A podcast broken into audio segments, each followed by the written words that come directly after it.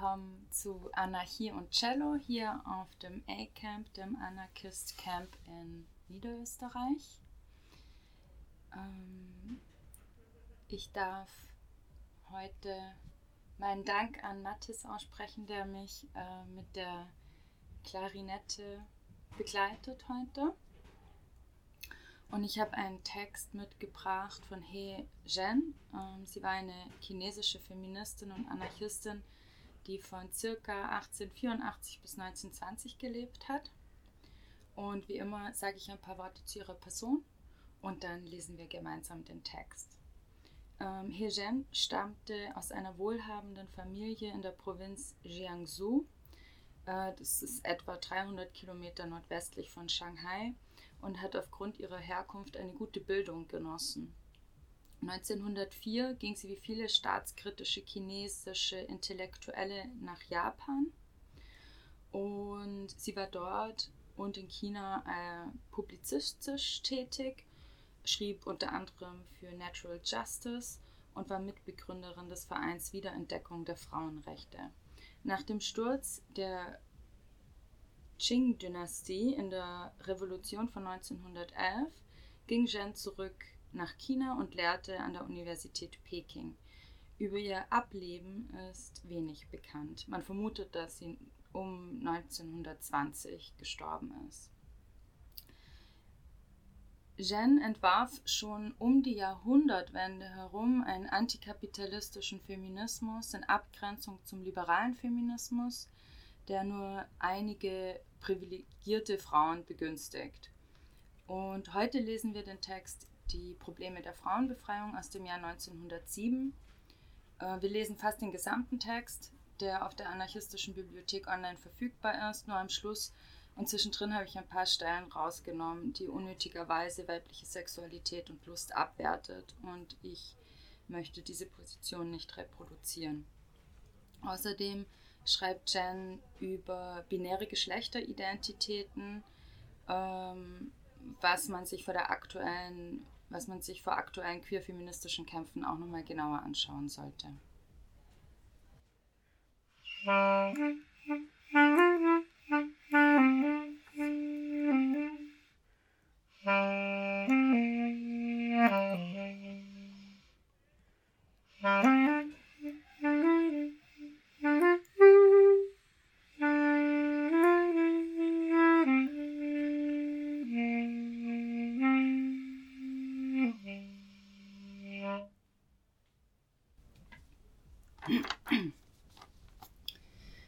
Probleme der Frauenbefreiung. In den vergangenen tausend Jahren war die Welt eine Welt, die von Klassenhierarchien konstruiert und von Männern dominiert war. Um diese Welt zu einer besseren zu machen, müssen wir das System männlicher Unterdrückung zerstören und Gleichberechtigung schaffen, sodass Männer und Frauen gemeinsam auf dieser Welt leben. All diese Veränderungen beginnen mit der Befreiung der Frauen. Tausend Jahre lang zwangen die sozialen Strukturen Chinas Frauen dazu, unterwürfige Sklavinnen zu sein. In den früheren Zeiten wurden Frauen wie das Eigentum der Männer behandelt. Um Freizügigkeit zu verhindern, etablierten Männer bestimmte Moralvorstellungen, die die Unterschiede zwischen den Geschlechtern betonten. Mit der Zeit wurden die Unterschiede zwischen Männern und Frauen als Naturgesetz betrachtet. Frauen wurden auf den privaten Bereich beschränkt, konnten nur selten reisen, Ihre Verantwortung wurde darauf beschränkt, Kinder aufzuziehen und den Haushalt zu führen. Die chinesische Religion glaubt, dass die Nachfahren den Geist ihrer Vorfahren in sich tragen.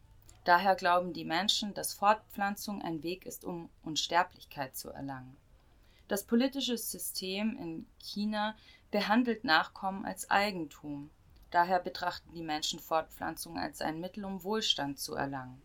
Sowohl von der Religion als auch dem politischen System wird die männliche Lust unterstützt. Männer sehen Frauen deshalb als ein Werkzeug zur Vermehrung der Menschlichkeit. Ferner sind Männer in China selten bereit, auch nur simpleste Haushaltsaufgaben zu übernehmen.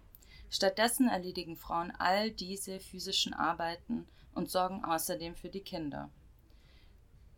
Das sind weitere Gründe dafür, dass die Erziehung von Kindern und die Führung des Haushalts zur lebenslangen Karriere von Frauen werden. Einerseits behandeln Männer Frauen wie ihr persönliches Eigentum, andererseits hat es der niedrige Lebensstandard vor moderner Zeiten möglich gemacht, dass die Arbeit der Männer ein ausreichendes Einkommen einbringt, um die Familie zu ernähren, was für Frauen aus wohlhabenden Familien nur selten andere Arbeiten als die Erziehung der Kinder und die Führung des Haushalts bedeutete. Deshalb versammeln sich alle Unarten von Sklaverei und Untätigkeit um Frauen. Nur in armen Familien kommt es häufiger vor, dass Frauen ihren eigenen Lebensunterhalt bestreiten. Sie arbeiten auf den Feldern, sie werden als Mägde angeheuert und schlimmstenfalls werden sie zu Sexarbeiterinnen. Diese Frauen, auch wenn sie physisch weniger beansprucht werden, erlangen niemals spirituelle Befreiung. Tatsächlich sind diejenigen, die physische Befreiung erfahren, die am meisten ausgebeuteten, die am stärksten gedemütigten und die am stärksten herabgewürdigten. Männer wollen die Befreiung der Frauen verhindern, weil sie befürchten, dass diese Befreiung zu promiskuösem Verhalten der Frauen führen könnte. Je mehr Einschränkungen Männer Frauen auferlegen, desto stärker wird der Wunsch der Frauen nach Übertretungen, Transgression. Frauen werden jede Gelegenheit, die sich ihnen bieten, die sich ihnen bietet, nutzen, um sich selbst zu befreien.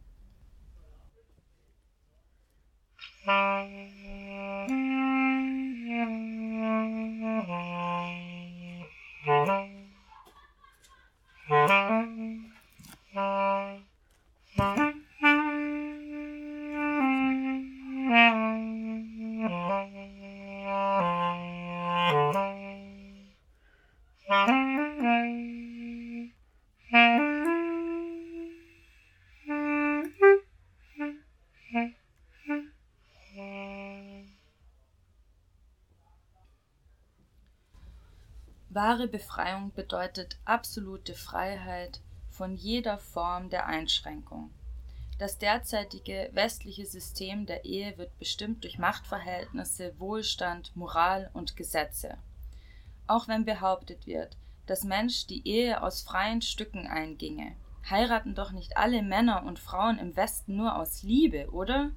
Männer verführen Frauen oft mit ihrem Wohlstand Frauen aus reichen Familien sind ebenfalls in der Lage, mehr Verehrer anzuziehen. Manchmal zwingen reiche Männer sogar arme Frauen dazu, sie zu heiraten. Das ist die Einengung der Ehe durch Reichtum. In einigen Fällen ehelichen Männer Frauen aus namhaftem Hause, um in der gesellschaftlichen Hierarchie aufzusteigen. In anderen Fällen können angesehene Männer und Frauen von geringem sozialen Status nicht heiraten, wegen ihrer Klassenunterschiede. Das ist die Einengung der Ehe durch Macht. Es gibt schlicht keine Ehe der Freiheit. Selbst wenn Frauen in modernen Gesellschaften, die von Gesetzen regiert werden, die gleiche Bildung wie Männer erhalten, haben sie nur sehr selten die Gelegenheit, Politik oder Jura zu studieren.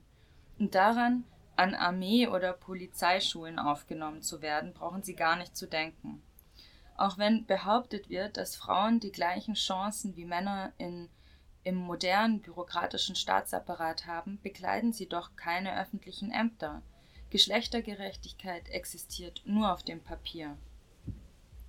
Die Befreiung der Frauen sollte Frauen den Genuss echter Gleichheit und Freiheit bringen.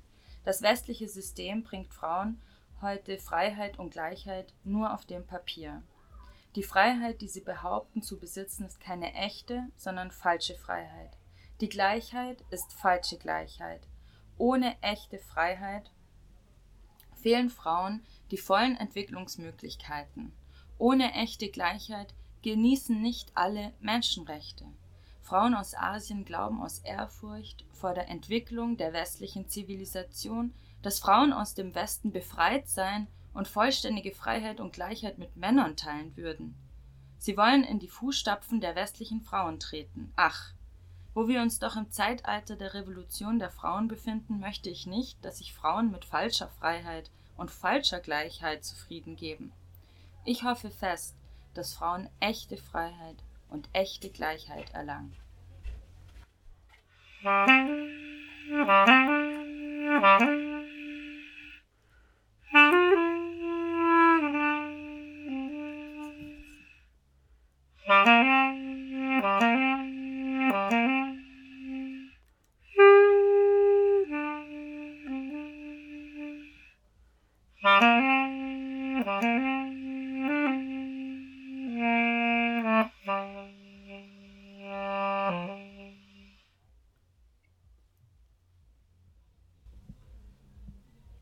Letzten Jahren haben die Menschen begonnen, in der chinesischen Gesellschaft nach der Befreiung der Frauen zu suchen.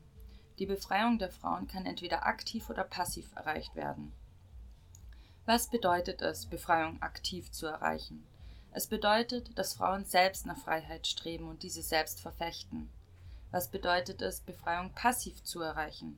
Es bedeutet, dass Frauen die Freiheit von Männern geschenkt wird. Bislang wurden die Errungenschaften zur Befreiung der Frau in China vor allem auf dem passiven Weg geschaffen. Wenn die meisten Verfechterinnen der Befreiung der Frauen Männer sind, bedeutet das, dass Frauen nicht so viel erreichen wie Männer. Warum unterstützen in den letzten Jahren Männer die Befreiung der Frauen und die Gleichberechtigung der Geschlechter, wenn sie in der Vergangenheit mit ganzem Herzen die Unterdrückung und Beschränkung der Frauen unterstützt haben.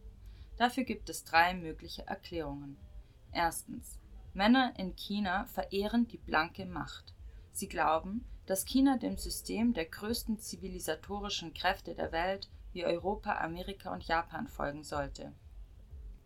Wenn chinesische Männer ihren Frauen und Töchtern die Praktik des Füßebindens verbieten, sie in Schulen schicken und für ihre Bildung sorgen, dann würde China als zivilisiert gelten. Chinesische Männer würden das Ansehen der Zivilisation genießen und so auch ihre Familien. Wenn diese zivilisierten Männer mit ihren zivilisierten Frauen und Töchtern in der Öffentlichkeit auftreten, würden sie Applaus für ihre Errungenschaften ernten. Verfechten diese Männer die Befreiung der Frauen im Namen der Frauen? Sie benutzen Frauen nur, um Selbstruhm zu ernten. Ihre, ihr selbstsüchtiges Verhalten beweist, dass sie Frauen als ihr persönliches Eigentum betrachten. Würde die Emanzipation der Frauen nicht ihre Reputation beeinflussen, wären sie nicht besonders interessiert an der Befreiung der Frauen. Die, Privita äh, die Privatisierung der Frauen durch chinesische Männer offenbarte sich das erste Mal in ihren Bemühungen, Frauen in der alten Gesellschaft der Traditionen zu fesseln. Nun drückt sie sich durch ihr Plädoyer für die Befreiung der Frauen nach westlichem Vorbild aus. Zweitens. Die Verfechtung der Befreiung der Frauen durch chinesische Männer hängt mit Chinas ökonomischer Stagnation zusammen. Mittelklassefamilien haben Schwierigkeiten, ihre weiblichen Mitglieder zu unterstützen. Männer haben erkannt, dass sie von der Unterdrückung der Frauen nicht profitieren. Stattdessen richtete sie ihre Wirtschaft zugrunde.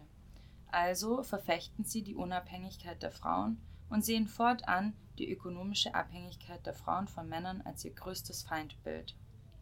Chinesische Männer ermutigen ihre Töchter dazu, Mädchenschulen zu besuchen. Frauen von weniger wohlhabenden Familien erlernen Handwerke wie Stickerei, Stricken, Nähen und Kochen. Die glücklichsten unter ihnen besuchen Schulen für Lehrerinnen. Die begabteren Frauen erhalten professionelle Ausbildungen wie Medizin und Naturwissenschaften außerhalb des regulären Bildungswegs. Männer verfechten die Bildung von Frauen nicht, um die Situation der Frauen zu verbessern, sondern zu ihrem eigenen Vorteil. Nach ihrem Abschluss sind Frauen in der Lage, ihren eigenen Lebensunterhalt zu bestreiten, indem sie Lehrerinnen oder qualifizierte Arbeiterinnen werden. Sie werden außerdem gezwungen, ihre Familie zu unterstützen. Weil ihre Töchter nun zum Unterhalt der Familie beitragen oder gar die Hauptverdienerinnen werden, können Männer nun mehr Freizeit genießen oder ihr Geld für ihre Geliebten und Prostituierte ausgeben. Während Männer sich ohne Zurückhaltung ihren Vergnügungen hingeben, leiden ihre Töchter unter der Öde der Entbehrungen. Männer verfechten die Unabhängigkeit von Frauen nur für den eigenen Profit. Das ist der zweite Grund, aus dem chinesische Männer die Befreiung der Frauen verfechten.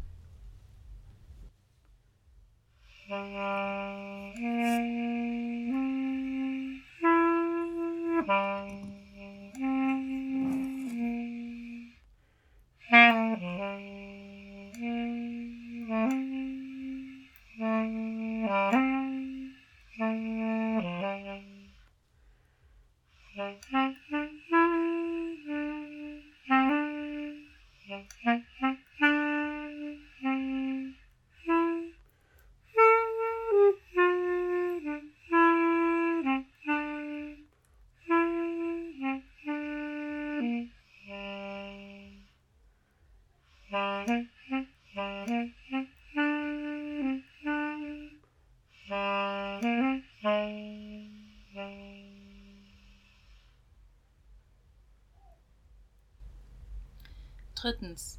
Chinesische Männer schätzen die Familien und haben große Erwartungen an ihren Nachwuchs. Nichtsdestotrotz sind sie nicht in der Lage dazu, den Haushalt zu führen und ihre Kinder selbst aufzuziehen. Sie wollen, dass Frauen diese Verantwortung übernehmen. Deshalb wurde Hauswirtschaft das beliebteste Fach in Mädchenschulen in China. Selbst Chinas neu gegründete Partei, die Revolutionäre Allianz, verkündete, dass familiäre Bildung die Grundlage aller Bildung ist. Es wird impliziert, dass eine zivilisierte Frau ihren Haushalt besser managen kann als eine rückständige Frau. Eine zivilisierte Frau kann ihre Kinder besser bilden als eine rückständige Frau. Tatsächlich gehört die Familie dem Mann. Deshalb ist sich um die Familie zu kümmern das gleiche wie dem Mann zu dienen. Auch die Kinder gehören dem Mann. Sie erhalten den Nachnamen des Vaters statt den der Mutter. Deshalb versuchen Männer, die Frauen für ihre Zwecke zu nutzen. Zusammenfassend zeigen die drei genannten Gründe, dass Männer selbstsüchtig ihren Vorteil aus der Befreiung der Frauen ziehen. Sie behaupten, Frauen dabei zu helfen, Unabhängigkeit zu erlangen und zivilisiert zu werden.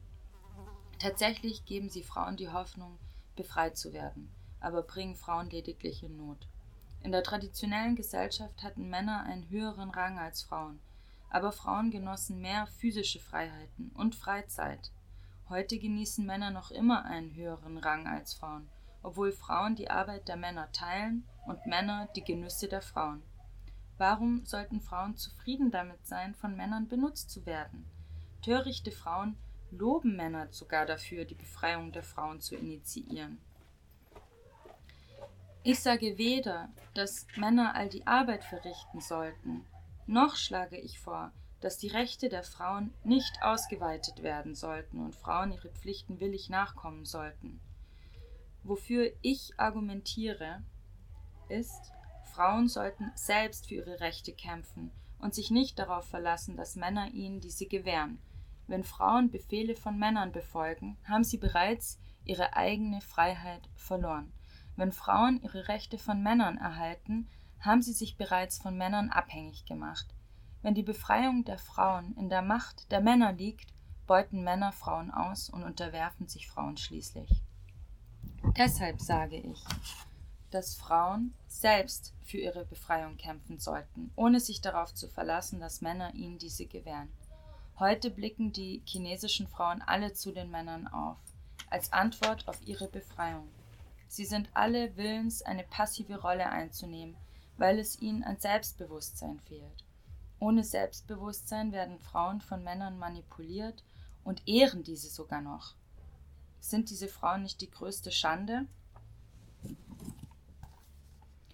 Heute verstehen weiße Frauen die Schattenseiten der Geschlechterungerechtigkeit und identifizieren ungleiche Verteilung der Macht als Ursache der Geschlechterungerechtigkeit. Sie bilden Organisationen, um für das Wahlrecht der Frauen zu kämpfen. Die Mehrheit der Frauen sind bereits von beiden unterdrückt, von der Regierung und von den Männern. Das Wahlsystem vergrößert schlicht ihre Unterdrückung, indem es eine dritte, her dritte herrschende Gruppe einführt, elitäre Frauen. Selbst wenn die Unterdrückung die gleiche bleibt, wird die Mehrheit der Frauen immer noch von einer Minderheit der Frauen ausgebeutet. Wenn nur wenige Frauen in Machtpositionen die Mehrheit der machtlosen Frauen dominieren, wird eine ungleiche Klassenhierarchie unter Frauen etabliert. Wenn die Mehrheit der Frauen nicht von Männern beherrscht werden wollen, warum sollten sie von Frauen beherrscht werden wollen? Deshalb sollten die Frauen, statt mit den Männern um Macht zu konkurrieren, danach streben, das männliche Herrschaftssystem zu stürzen. Wenn Männer ihrer Privilegien enthoben werden, werden sie den Frauen gleichberechtigt sein. Es wird weder gehorsame Frauen noch gehorsame Männer geben. Das ist die Befreiung der Frauen. Das ist eine radikale Verbesserung. Warum sollten wir uns einverstanden mit dem bestehenden parlamentarischen System erklären und die Wahlrechtsbewegung als ultimatives Ziel anerkennen? Nur wenn die Frauen daran interessiert sind, können sie ihre Bewegung von einer, die Einzug in die Regierung hält, zu einer, die die Regierung zerstört, machen.